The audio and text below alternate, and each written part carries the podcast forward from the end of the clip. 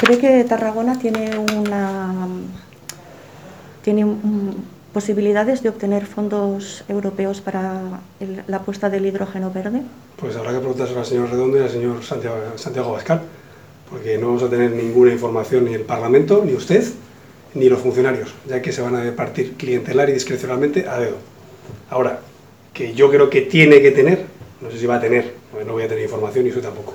Ahora, que yo creo que tiene que tener, sí, tiene que tener.